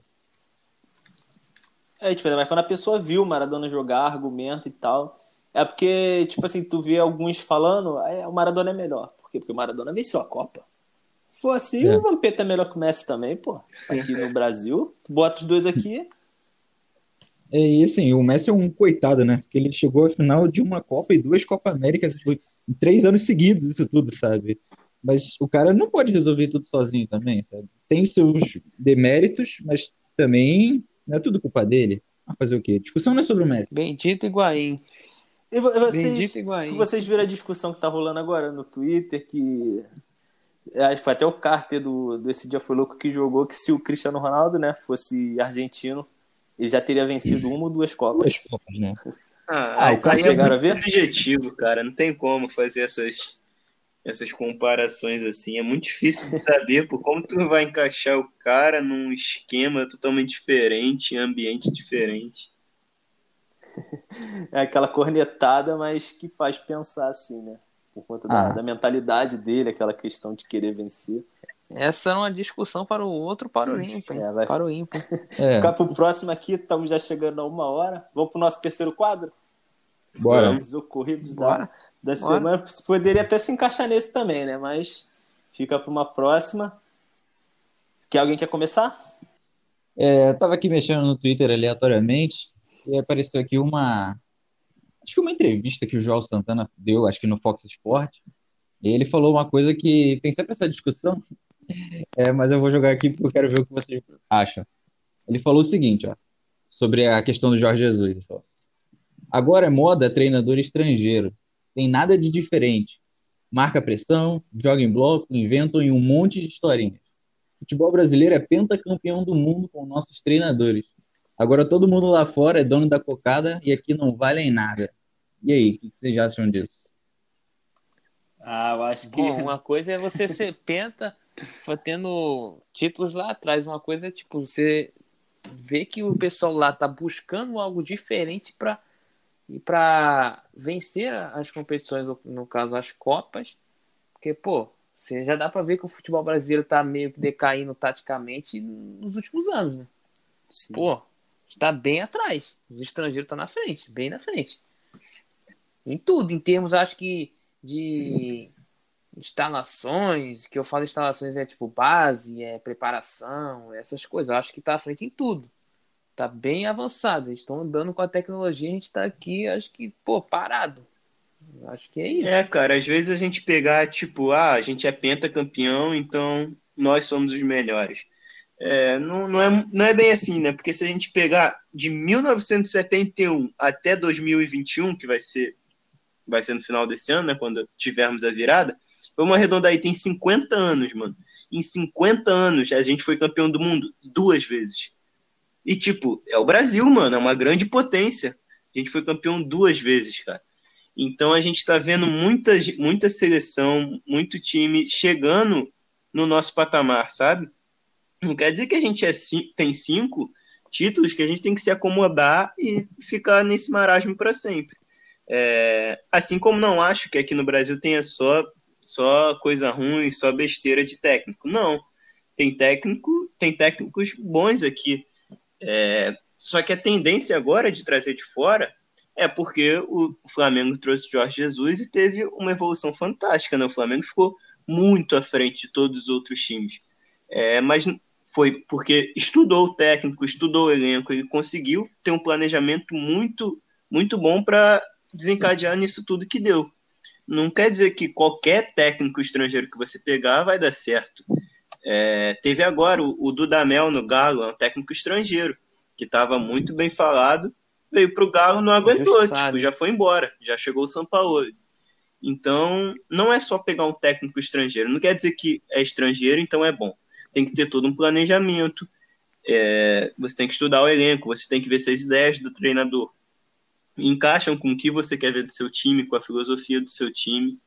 E eu acho que lá fora realmente tem mais opções do que aqui. E tem, e tem mais qualidade também do que aqui dentro. Mas eu não acho que aqui esteja só, só coisa ruim, só só o que os só o que o Joel falou aí, só, só, pessoa, só técnicos de baixa qualidade. Eu não acho isso, não. É, perfeito. Eu, não, eu só vou discordar de um ponto. Eu acho que eu tenho minhas dúvidas se o Flamengo realmente planejou o, o estrangeiro. Não sei. Eu acho que ele, o cara foi lá e deu o nome. Falou, pô, vamos tentar então. É algo diferente, vamos tentar esse cara. E deu super certo. Ah, poderia também é... ser uma catástrofe. Mas no momento que você. Eu tenho essa minha dúvida. Mas acho que no momento que você contrata, você faz um estudo. Você não vai contratar, tipo, com qualquer cara ali por indicação para botar. Assim, ainda mais se tratando de um time, assim, que é um dos principais do Brasil, o Flamengo. Você vai dar uma pesquisada, vai dar uma analisada no trabalho dele, o que, que ele. Não, estudo, acho que todos os clubes têm. Mas, olha, nem sempre. é, pode ser. O, o cara pode... joga muito politicamente também aqui, sabemos que, pô, é, é política eu acho que às vezes fala mais alto até do que o, o bem do clube. O Gustavo pode tipo, treinador amigo, né? É, pode ser que não tenha tido uma, todo um estudo de casar o elenco com a filosofia do treinador e tal. Mas isso aí, tipo, não tem como a gente saber, né? Mas não tira a razão do Gustavo é, desconfiar, é. não. Isso, e completando ali o tema do, do Henrique, que ele jogou, tipo, é, e até puxando um gancho também pro que o Paulo falou, é meio que isso, tipo, o Brasil é o maior campeão de Copas e tudo mais. Só que, pô, desde então, tipo, desde a última conquista, foi eliminado em 2006 para a França, que já, já foi campeão agora, né, recentemente, desde lá para cá. Tô, é, foi eliminado também em 2010 para Holanda, que foi campeã também. Holanda até então não tinha nenhum, nenhum título. Holanda 2018 foi campeã, a mesma não, coisa. Holanda foi vice. Isso, perfeito. foi vice para para Espanha. E 2018 acabou sendo eliminado para a Bélgica, que também não tem nenhum título. Ou seja, tipo, porque você é o maior campeão e tudo mais, você não precisa se reinventar, se renovar. Tu vai ficar vivendo de passado. Tipo, e, e os treinadores daqui tem muito dessa questão. Tipo, chega algum estrangeiro, eles não abraçam, eles não procuram aprender com o cara, tirar algum proveito. Eles criticam, eles julgam. Não, Pelo contrário, né? É, tipo, eles acham que estão tirando o mercado dele. Cara, se tu pensar assim, eles vão tirar, porque vai chegar e eles vão fazer o deles. Se tu sentar, buscar conversar, entender com o cara, tipo, analisar o trabalho dele, tipo do Jorge Jesus que vocês citaram, cara tem mais título do que derrota aqui no Brasil, comandando o Flamengo. Cara, onde é que tu já imaginou isso aqui no futebol brasileiro? Cara, é um bagulho surreal. Tipo, o próprio João Santana tem a história dele. Se ele senta, conversa com o cara, um exemplo assim, né? Não vai sentar, tomar um café, óbvio, mas sei lá, seria maneiro a resenha. Mas o... tu busca aprender, estudar ali o método dele, porque, cara, Jorge Jesus é um cara que tá ganhando de 5 a 0 e tá puto, tá mandando o time pra frente. Tu buscar entender essas coisas e tentar aplicar pro teu trabalho, tu volta ao mercado ali, tu, tu às vezes consegue uma oportunidade tu ficar preso ao passado, tu vai viver naquilo ali, tu vai ficar naquela. O futebol se renova, os jogadores se renovam. O jogador de hoje não pensa igual o jogador de 20 anos atrás. Tem essa questão também. Eu acho que é muito. Pô, aqui tem, tem uma nova geração que, pô, Tem o Rogério. Thiago Nunes, Rogério Ceni, eu acho que são dois caras que, pô, procuraram estudar, procu- procuraram ser atualizados e, pô, tem trabalhos ótimos aí. O Thiago Nunes teve um trabalho muito bom no Atlético, foi campeão. O Rogério Ceni tem um trabalho bom no Fortaleza, embora com um orçamento bem, bem reduzido, conseguiu também um título. Então, pô, tem técnicos aqui que estão procurando isso, mas infelizmente são poucos. Você conta no dedo. O... São, são técnicos que se abrem pro novo, buscam aprender e não tipo, ficam aí você- nessa de passar. Você vê a nova geração aí que surgiu, pô, você viu caras que conseguiram títulos e, e bom, e um bom trabalho. Tipo, o caso do Jair Ventura no Botafogo com um bom trabalho e o caso do Carille com o título no Corinthians. Mas eles tiveram é, um bom momento, um bom ano, só que depois não conseguiu repetir. Tanto é que o Corinthians, depois do Carille, voltou para lá e não conseguiu repetir o mesmo trabalho. Então, acho que é muita filosofia de jogo e esses alguns treinadores novos aqui também, eu acho que precisam se atualizar. Ficam é, meio travados, não quer avançar. E embora tenha alguns que vai avançar, como o caso do Thiago Nunes e do Rogério Ceni. É, você citou aí alguns que eu concordo também. E, cara, por mais que esse que eu vou citar não tenha bom, não tenha, tipo, um currículo bom, com muitos títulos, é o Fernando Diniz, cara. Eu acho que, por enquanto, é, ele ficou muito visado com esse time do toque-toque que não faz gol. É aquele time do FIFA, sabe? Que domina o jogo inteiro, que a gente estava citando lá no início. Aí que o adversário vai, no contra-ataque faz um gol e ele perde o jogo. Eu acho que ele ficou muito visado com isso, principalmente no Fluminense, no São Paulo também está sendo assim. É, mas eu acho que ele vai evoluir muito, cara. A- ele no São Paulo, do São Paulo pro, do Fluminense para o São Paulo, na realidade, ele já evoluiu bastante. é, então eu acho que ele é um bom nome para o futuro. Por enquanto ainda não conseguiu, né, se provar. Mas eu acho, eu acho ele um bom técnico. É, eu concordo também com o Fernando Diniz. Pô, é porque aquela coisa, ele é vítima daquela, daquela coisa dos clubes. Eu quero resultado agora, agora, e, e tem que ser agora, e o próximo ano A pressão Vamos ver da torcida lá. também. né? Porque, pô, você olha, ele tem um estilo de jogo muito legal. Pô, ele tava no Fluminense, fez um bom trabalho, só que o Fluminense não tinha jogadores para dar o trabalho e o a forma de jogo correta, ou talvez o ápice dessa forma para ele. Eu acho que o São Paulo também não sei se tem, porque é um time que tem problemas financeiros, que sempre tá vendendo jogador. né? Mas já melhorou, né? Então, já tem um Já melhor. melhorou. É, ele já conseguiu melhorar o, o time, né? A forma de jogar e tal. E, pô, é o caso que eu tô falando do Rogério Senna. Igual ele foi pro Cruzeiro, pô, mas ele foi com um Cruzeiro ali precisando de resultado urgentemente. E ele não se deu bem com isso, porque ele é um cara que vai precisar de um, de um certo tempo. O Thiago Nunes, acho que, eu não sei lá, se, se não tem essa pausa da pandemia, eu não sei se ele resistiria ao Corinthians. E o Rogério ainda também não foi bem aceito aos jogadores lá, teve aquele problema com o Thiago Neves, aquelas questões. Pois é, entendeu? É, e também não tem como dar certo, de- dos jogadores aqui também. Eu acho que é tudo. Os jogadores aqui, e o- quando um técnico vem e aplica é, conceitos novos, treinos não sei o quê, essas coisas de, de, de treinos novos, o jogador antigo não aceita. Tem jogador que quer só rachão, rachão e, e olha lá.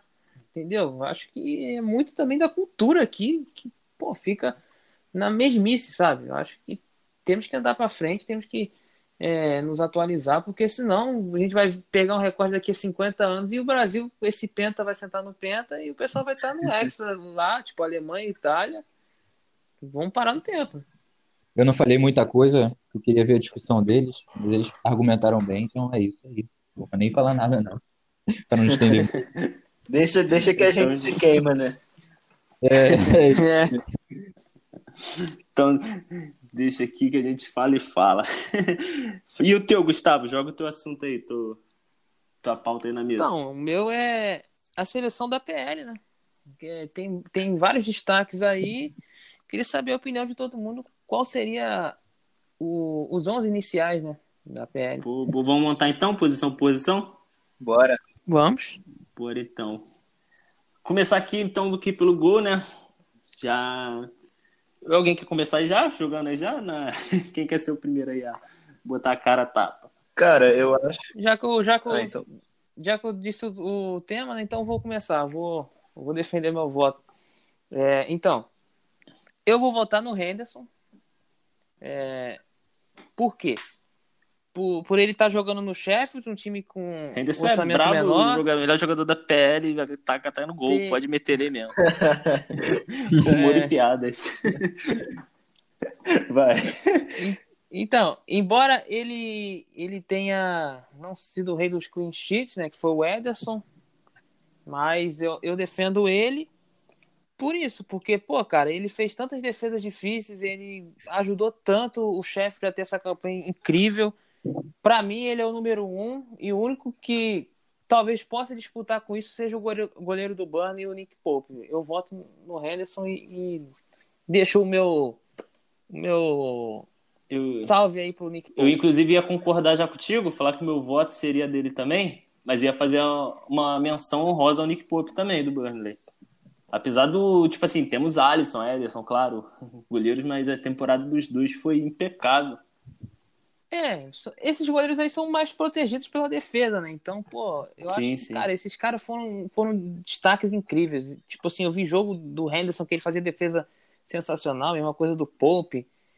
Pô, é- mas é aquela coisa, o goleiro hoje em dia tá. O pessoal tá bem servido.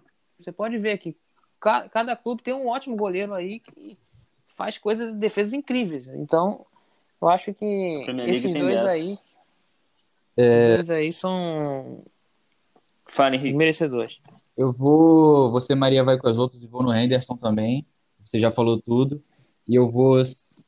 Queria dar um destaque também pro goleiro do Arsenal, o Leno. Ah, Henrique, mas o Leno nem sei se foi tão bom assim.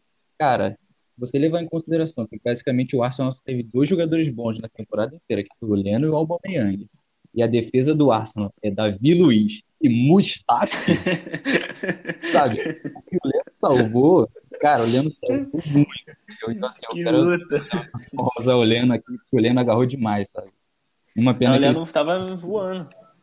Aquela lesão horrorosa lá, mas o Martinez até que deu conta do recado É. também. O Martinez voltou bem. Voltou não, já pode, bem no caso. e já pode ser titular na seleção argentina, que é o melhor goleiro argentino que eles têm até agora. Verdade. Pô, eu vou, eu vou, vou defender o Romero, cara. O Romero no United nunca, nunca deu mole, não, hein? É, não joga também, pô. Não. Não, ele joga Liga Europa e Copa. Então, né? tô zoando, tô zoando. É só pra cornetar a Argentina mesmo. Bom, eu vou falar meu voto aqui, mas que não vai adiantar de merda nenhuma, né? Porque já foi decidido. São três votos no Henderson.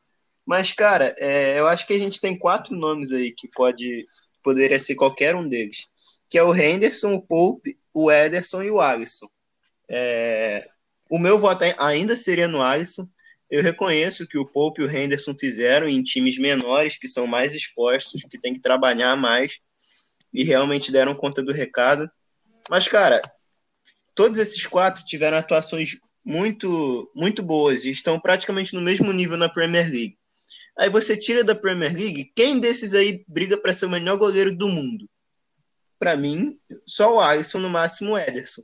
Então, como eles tiveram atuações muito parecidas e um deles briga para ser o melhor goleiro do mundo, o melhor da posição no mundo, e foi campeão também, né, diga-se de passagem, e o Liverpool sente muita falta dele, a gente pôde ver quando o Adrian assumiu, que foi um terror para o Liverpool.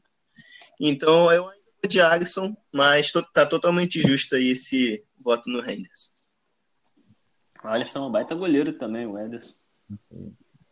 Senta É, é o que o. Gustavo falou, a Premier League é servida de, de, de bons goleiros. É Vamos para a próxima posição aqui, então. Então, fechou aqui no gol. Henderson do Sheffield. Lateral direito. Ah, essa aí pode pular, né? Pelo amor de Deus. Aí pode pular, né? tem um. Arnold. Pode botar o Arnold. Todo mundo Pode Arnold, botar o né? Arnold. Arnold. É. Vou fazer menções aqui. Vou fazer menções pra, pô, não ficar só o Arnold, né? porque, pô, ele foi indiscutível, não tem como. Menção a quem? Mas eu vou fazer menções aqui honrosas ao Ricardo Pereira e ao Wan-Bissaka. Ricardo Pereira do Leste e o Wan-Bissaka do Manchester United. Pô, muito. fundamentais para, seu time, para os seus times. Né? O caiu direitinho ali no, no United. Ricardo Pereira também. Mas ficou então isso aí mesmo. Alexander Arnold. Esse aqui não é... Já é certo. Zagueiro Van Dijk, aqui já tô lendo a minha. Já decidiu É, você, eu- né? Mas acho que também aqui não, não tem o que discutir, né? É Van acabei mais um. diretão. É, Van Dijk, É, todo mundo Van concorda. Por... Não, Van Dijk é Van Dijk, absoluto. É isso? jeito. É, não sei. É. mundo- eu- é. Embora Pra eu- você eu não é? que, Pô, essa temporada seja abaixo do ano passado, mas pô, ele tá realmente no nível acima dos, dos É, tipo, ele tá abaixo do ano passado, porque o ano passado foi muito absurdo. Mas ainda tá, ainda É. faz uma É, temporada é. muito boa. É o Van Dijk pra mim. Eu não vou Sim. falar que talvez ele não repita aquela temporada, porque não tem como apontar assim, né? Que o jogador adora queimar a língua dos outros. É, Mas, não, pô, não aquilo tem ali como, foi tipo, único. Saber, é. E o outro zagueiro de vocês? Cara, é... Cara, no, in- no, ini- no início, não, no meio da temporada, eu costumo parar pra pensar assim minha seleção, né? Pra no final pensar. E, tipo, confesso pra você que no meio da temporada eu tive muita dificuldade pra escolher um companheiro do Van Dijk, sabe? De um cara muito regular, que tava ali com boas atuações. É, E acabou que na ocasião eu fiquei com o Soyuncu do, do Leicester. Do Chegou Leicester? essa Mesmo que temporada. E, cara, eu acho que meu voto ainda é ele, sabe? Por mais que ele não tenha jogado esse finalzinho de campeonato, que ficou suspenso, é, e o Leicester tenha perdido a vaga, eu acho que para um cara que chegou agora no elenco, primeira temporada no Leicester, na Premier League, e ele ter atuações desse nível, é, mantendo, lógico que não só ele, né? Todo o elenco, fazendo com que o Leicester disputasse Champions League o campeonato inteiro, eu acho de se admirar, sabe? E eu também não, Não vejo... pressão. É, não sentiu. E eu também não vejo outro zagueiro assim que tenha se desta- destacado tanto. Eu acho que esse outro zagueiro para acompanhar o Van Dijk vai ficar muito questão de preferência de cada um. Mas meu voto é no Soyuncu. Um zagueiro que eu É, gosto só- muito, só só, falando- completando rapidinho, é o Mings do Aston Villa. Só que, tipo, não pra botar na seleção da PL. Mas é um zagueiro que eu gosto de ver jogar. O meu aqui é o Soyuncu também. é, o Sonhoku, ele, ele foi o primeiro ano como titular do Leicester, né? Ele era reserva do Maguire. O meu zagueiro, cara, eu vou botar o. o- eu fiquei na dúvida entre o Sonhoku e o Maguire. Eu vou colocar o Maguire. E ó, clubista aí. Eu vou colocar ele. Assim, pela, Aí tá gastando. O Sonhoku, ele foi indiscutível até janeiro. Pra mim, na minha seleção. Mas quando começou a, a janeiro, fevereiro, eu já via uma queda de rendimento nele. Eu já fiquei em dúvida no meu voto. E, e depois dessa, dessa pós-pandemia, dessa pós-pandemia, o Sonhoku, pô, ele nos jogos mais importantes, ele vacilou pro Leicester. Eu acho que, assim, ficou, foi expulso contra o Bournemouth, tomou uma goleada que, pô, acabou com o saldo do Leicester e ficou de fora dos três últimos jogos. Né? Aquela Tendo virada, que né? colocar o Impressionante. como titular. E o Maguire, ele jogou todos os minutos do Manchester United e além de ter mudado a defesa do United. Entendeu? Então, eu acho que o voto, o meu voto é nele por isso. Pô, o cara que chegou, foi lá, o zagueiro mais caro do mundo, beleza. Pode discutir o valor e tal. Mas, pô, ele mudou a zaga do United. E é um cara que faz também gol deu também, seus né? vacilos. Faz, um, faz gol No também. fim dessa temporada, ele deu um vacilo contra o Bournemouth que foi feio. Mas, pô, o cara tá jogando os 38 jogos da temporada, todos os minutos. Eu acho que. E bem, eu acho que meu voto vai nele. Beleza. Eu falei Então, zoando a saga do Arsenal, mas obviamente a melhor dupla para fazer com o Van Dijk, obviamente, é o Mustafi. Grande zagueiro, decisivo. Mustafa tem Copa do Mundo, né, pô? Campeão de Copa. Caraca, mano, vou até sair desse podcast. Futebol tem que acabar. Mas Dupla de aí peso. vem uma questão que a dupla de zaga que eu escolhi também era o Maguire.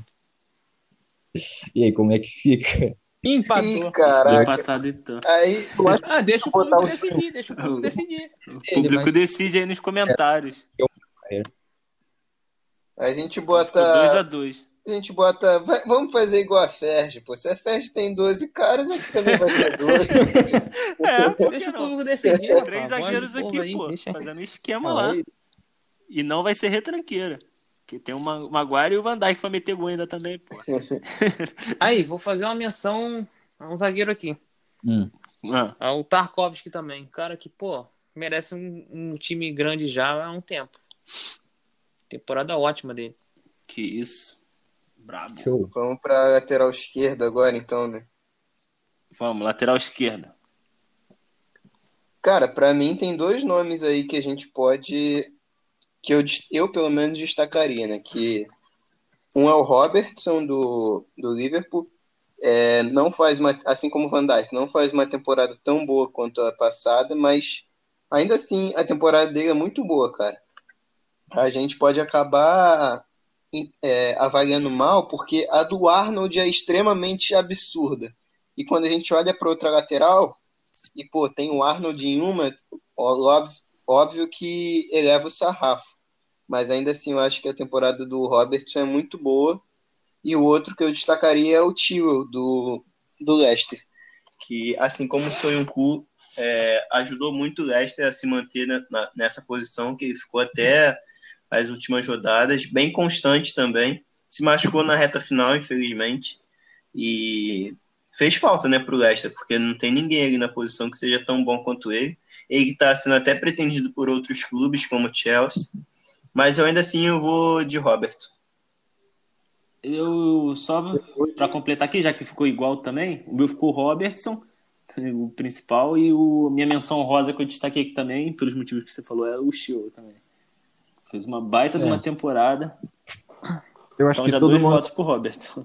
Não, pra mim também é o Robertson, cara. Eu acho que, de fato, se você for comparar o Robertson com o que o. Por exemplo, o Robertson na temporada passada jogou muito. O Arnold nessa foi absurdo. E parece até um pouco desbalanceado, sendo que o Robertson também jogou muito, né? E, Sim. assim, eu não sei muito o que dizer, porque para o meu voto também foi o Robertson, sabe? Eu não sei se eu acho que teve um outro lateral muito. Vocês falaram do Leicester, foi bom, mas eu acho que o o Robertson ainda, sei lá, acho que o Robertson ainda mexeu mais comigo, para mim foi o melhor lateral esquerdo. 3 a 0 então pro Robertson. E o teu voto, Gustavo? Lateral esquerdo. Ah, cara, assim, eu acho que os dois foram incríveis. É, pô, eu fico na dúvida até agora. Mas, pô, como todo mundo foi no Robertson, eu vou fazer essa menção honrosa ao, ao né? Que é um cara que eu sou super fã e, pô, é um dos principais jogadores desse Leicester. Sem ele, o Leicester não- não tem aquele lado esquerdo, porque, pô, ele comanda o lado esquerdo do, do Leicester. Eu vou fazer essa menção honrosa ao Sheila. Só para não ficar 4 a 0 né?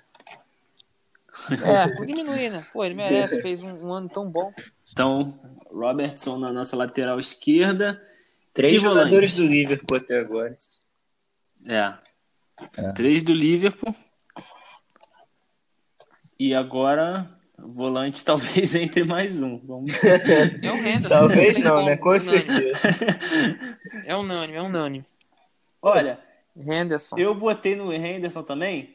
Pra justi- eu vou justificar, mas, tipo, eu queria fazer uma menção honrosa também ao Fabinho. Que, cara, é um cara que chegou na Premier League, não sentiu peso, voou.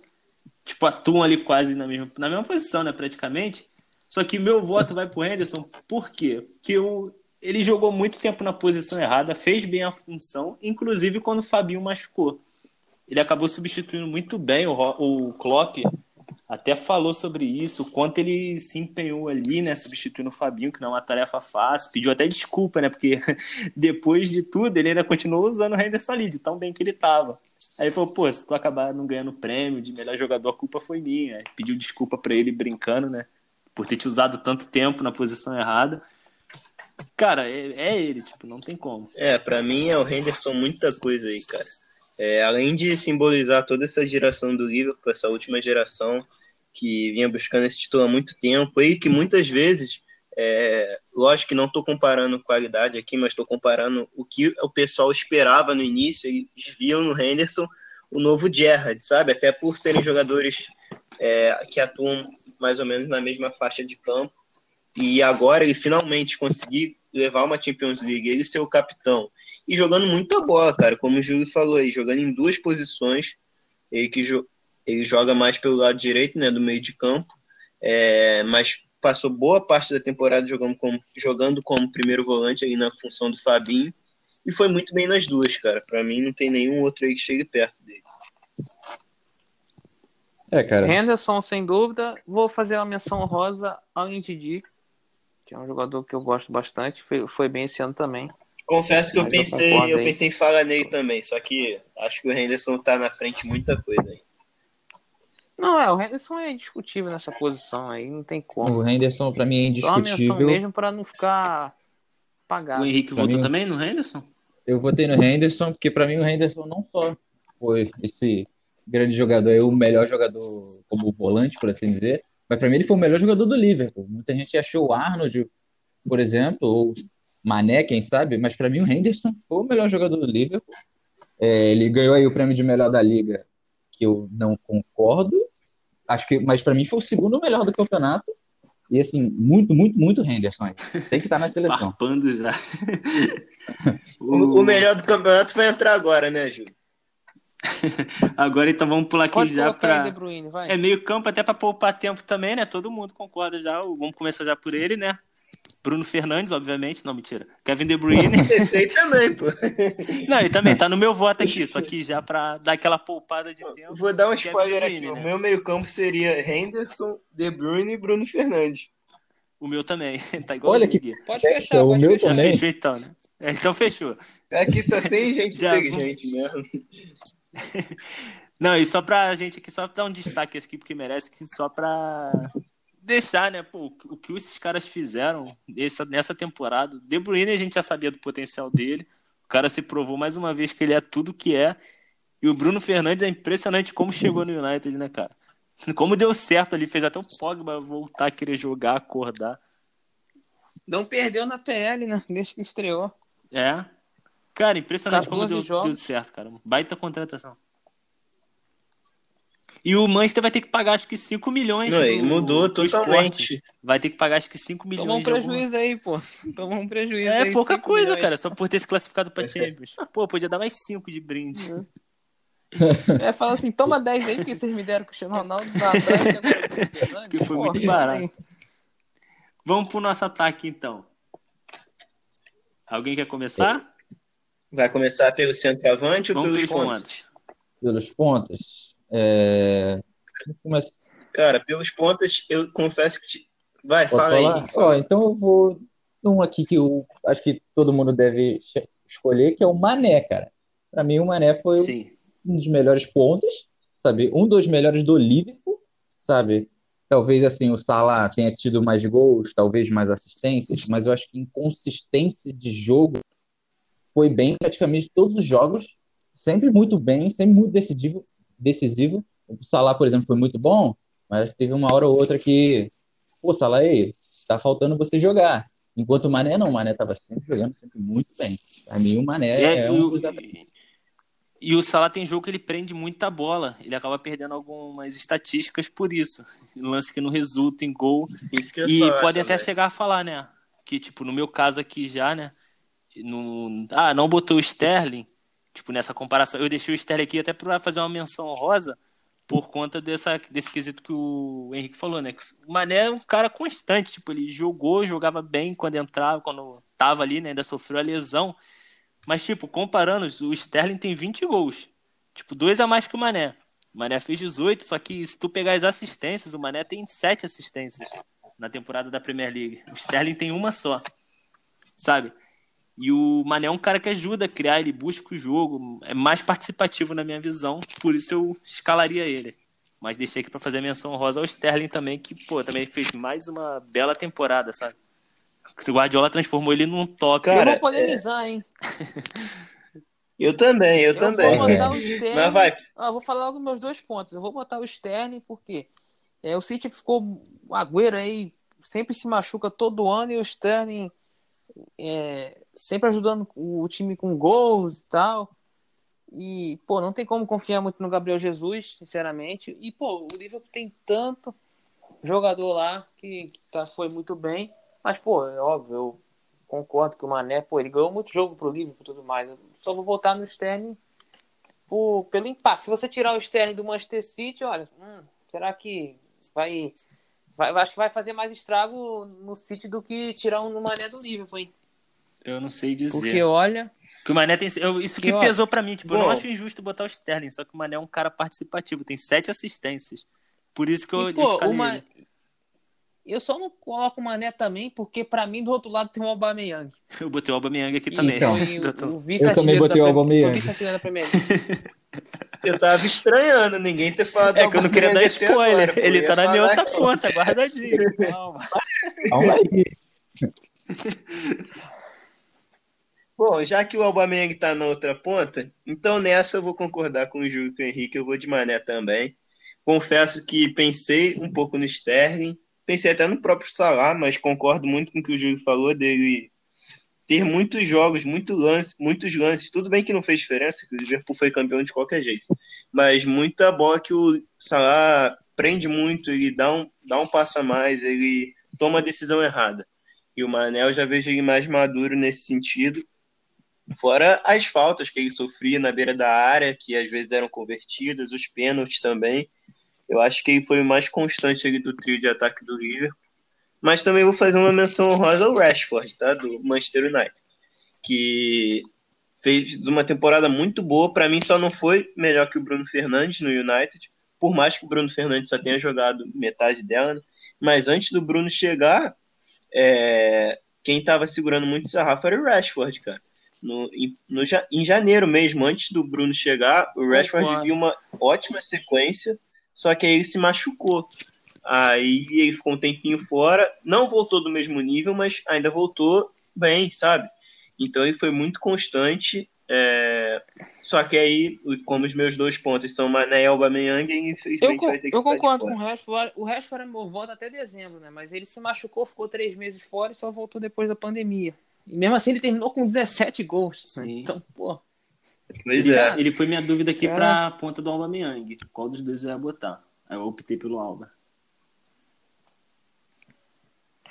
É, comparando com o Aubameyang, eu acho que realmente ele fica um pouquinho atrás. Mas só por conta É, no caso eu ia deixar o Aubameyang para falar depois, porque eu não sabia se vocês iam, se vocês iam botar tipo três atacantes ponto ou tipo é, Aubameyang vai ficar de centroavante, vai ficar de ponta, porque ele joga de tudo, né, no ataque. Eu não sabia exatamente como vocês iriam colocar.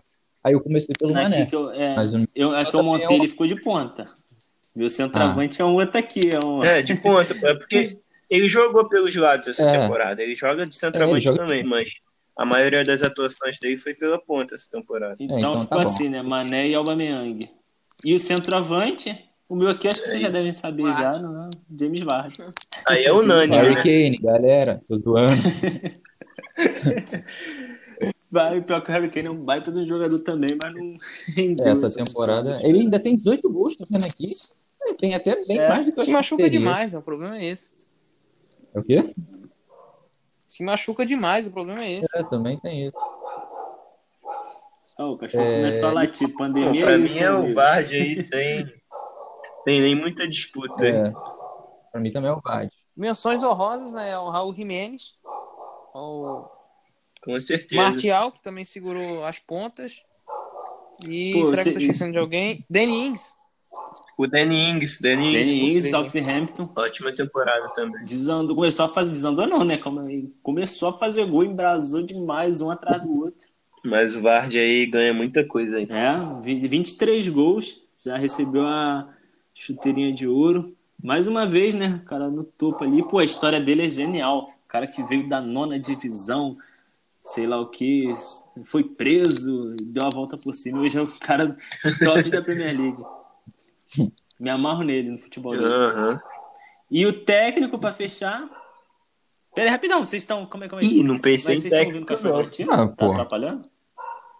Então, pra caralho, Não, ele tá falando a Não, é seleção isso, daqui, pô, dele. deixa ele. Bora. E o técnico da seleção, eu vou começar aqui. Meu botei Jürgen Klopp, né? Muito pelo título também, o que ele conseguiu extrair dos jogadores. E até para essa questão do Henderson também, botou ele outra posição, fez o cara render, animou os caras e tudo mais, né? E mais queria fazer uma menção honrosa a Frank Lampard, que calou muita gente, muita gente. Mourinho, que na época que era comentarista, né, falou que fez um comentário lá dizendo que investir em jovens talentos seria perda de tempo, quando eu estava analisando o trabalho do Lampard, né, por não poder contratar e tal. Disse que ia sofrer, não ia conseguir brigar. Ia ter que provar, né, porque que ele virou treinador do Chelsea mesmo, que ele ia sofrer muita pressão. E não sofreu pressão, não fez o que conseguiu fazer com o elenco que tinha, sem muitas opções, o elenco jovem, o Mount voando e classificou para Champions, está na final da FA Cup ainda, se for falar também. Então, uma menção honrosa demais para Frank Lampard também por tudo que fez com o Chelsea. Sua primeira temporada aí, né, como treinador. Treinador do Chelsea, oh, vou dar caso. uma alfinetada, hein? Diga-me. Vou dar uma alfinetada. Olha, eu acho que assim, não vou tirar os méritos do Lampa, não, óbvio. Mas, pô, eu acho o elenco do Chelsea um elenco bom, com, com boas opções. Então, eu acho que tem caras à frente dele. É, o meu voto vai pro Klopp, o campeão, por ter feito uma campanha espetacular. Só que eu também vou votar, vou fazer uma menção honrosa ao Chris Wilder, Wilder do Sheffield United. Vou fa fazer uma menção honrosa também ao Nuno Espírito Santo. Sim, sim. Foi incrível. E também vou fazer uma menção rosa ao Solskjaer, que também terminou à frente de Tottenham e de, do, do Chelsea até, né, que são elencos melhores. Né? Pode não ter até 11 inicial melhor, tal, mas os elencos são melhores. Né? Então vou destacar esse. Como você já falou bem, o Lampa também. Né? O Lampa merece esse destaque. E vou falar também do Brandon Rodgers também, que é um cara que, pô, no final perdeu muito jogador também. Eu acho que por isso também o Leicester perdeu muita força. Né? Acho que esses caras aí foram incríveis. É, eu achei que tu não fosse falar do Brandon Rodgers. Eu, do meu, voto vai pro, meu voto vai pro Klopp, né? Acho que é unânime. Mas o Brandon Rodgers, pô, muda totalmente a temporada do Leicester, né? É, no início, ninguém dava o Leicester como candidato à Champions League. E por um momento, parecia que o Leicester ia ser o único a tentar atrapalhar o Liverpool, né? É, se a gente voltar um pouquinho, teve até uma rodada aí que foi justamente confronto entre Liverpool e Leicester. O Leicester estava à frente do City, era o vice-líder, e se ganhasse o confronto direto, é, não vou dizer que ficava muito perto, mas já ameaçava o Liverpool ali. Só que acabou tomando de 4 a 0, então acho que o elenco também pesou um pouquinho para ele, né? Não ter tantas peças como os seus concorrentes. Mas ele fez um trabalho muito bom também. Foi desse jogo que parece que sentiu o golpe. É. Sentiu a porrada e começou a cair um pouco de rendimento. Ainda mais por ter sido em casa, né? É. E, pô, tipo assim, e só completando ali o que o Gustavo falou do Chelsea, tipo, na minha visão, eu não vejo o Chelsea assim tão. É um elenco bom, tipo, um elenco jovem, mas. Cara, tipo, a defesa deixa muito a desejar, tipo. Foi um trabalho duro, realmente, ali de ser feito que aquela zaga do Chelsea que entregou de jogo também, jogo que às vezes estava ganho já, sabe? Muito também na conta do William, que começou a jogar, ainda mais nessa época final de contrato também. Arrancou muito ponto dos adversários. Mas é um elenco ali que muita gente não botava fé, não. E agora com os reforços que vão chegar, somar aí, dá para fazer uma brincadeira maneira. É, eu também escolho o Klopp, obviamente, pela campanha absurda. Não sei se eu vou ficar fazendo menção rosa técnico, já que o Gustavo falou metade dos técnicos da Premier League, né, Gustavo? Então acho que. Só não citou os rebaixados. É. Então acho que já. Poxa, mó pena. Faltou a menção rosa ao Guardiola. É. Pô, é... Não, menção rosa ao, ao, pô, ao Ed Howell. Caraca. Menção rosa ao Bielsa, que tá chegando. É. é Mas eu, eu realmente queria falar do, do Lampard, né, cara? Eu acho que o Lampard foi um ótimo técnico, entendeu? Acho que. Eu não sei se eu esperava que ele seria tão bom do que ele foi. Com o elenco que tinha, bom, ok, mas acho que o que o Júlio falou, essa defesa do Chelsea é ridícula, eu acho ridícula, entendeu? E trouxe esses novos reforços. Eu ainda tá faltando gente da defesa, eu não sei como é que vai ser. Talvez um time que não consiga muito, porque não tem um equilíbrio, né? Entre defesa e ataque. Mas vai fazer um estrago. Agora, dessa temporada, de fato, é o Klopp o melhor. E essa Rosa Lampa e essa galera toda falou. Parabéns pra vocês aí. um abraço. Queremos vocês aqui também. então, a seleção né, fechou, ficou o Henderson do Sheffield né, no gol, Alexander Arnold na lateral direita, Van Dijk, o primeiro zagueiro. A dupla de zaga ficou entre o Soyuncu né, e o Maguire. Robertson na lateral esquerda. Henderson do Liverpool volante. Kevin De Bruyne, indiscutivelmente, do Manchester City. Bruno Fernandes do Manchester United. E o nosso trio de ataque ficou Sadio Mané e o, o Mané teve quantos votos? Teve três, né? Três. Foi o Mané. Mané, Aubameyang e Jamie Vardy. E o técnico Jürgen Klopp. Grande time. Esse time aí, é, esse time aí voava qualquer competição. E como a gente se estendeu um pouco demais aqui, se empolgou, né, aqui montando a seleção da PL, vamos logo para o nosso último quarto quadro, que é né, as histórias da audiência. A gente recebeu uma história aí e se você quiser mandar sua história, seu caso, sua ajuda, seu pedido, qualquer coisa aí quiser mandar para a gente, vocês podem mandar no nosso e-mail que é um podcast sobre futebol, arroba gmail.com. Manda para nós que a gente lê aqui, a gente comenta, a gente dá um conselho, faz o que quiser, a gente tá aí para ajudar.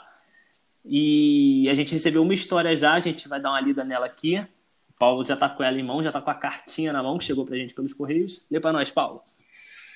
Bom, vou ler aqui a história do Igor Rodrigues, de Nova Iguaçu, né? Ele que é um botafoguense, enviou uma história bem legal pra gente. E eu vou ler nas palavras dele, tá? Vou ler em primeira pessoa, como, como se fosse ele falando mesmo. Vamos lá. Isso, entra no personagem, pode. Vive a história. Era um belo domingo de futebol e eu ia para o Maracanã assistir Botafogo e Bahia, pelo Brasileirão de 2013. O time do Botafogo era muito bom, né? Aquela época de Sidorf, os caras. Tava animadaço, achando que a vitória era certa. Até, até que começou a dar tudo errado. Primeiro, meu vizinho muito pé frio resolveu ir no jogo. E eu, como todo torcedor que se preze, né? Sou super. super Ih, caraca, quase não sai. Supersticioso pra caraca. Mas enfim, o time era tão bom que nem o meu vizinho pé frio achei que daria conta. Nada daria errado para mim. Já fui pro Maracanã com meu ingresso comprado, né, pela internet, para não ter problema quando eu chegasse no estádio, enfrentar a fila. Aí beleza. Chegando lá, fui pra bilheteria retirar o ingresso e a mulher que trabalhava lá mandou ir para um container, já do outro lado do estádio. Aí já comecei a ficar meio bolado, né?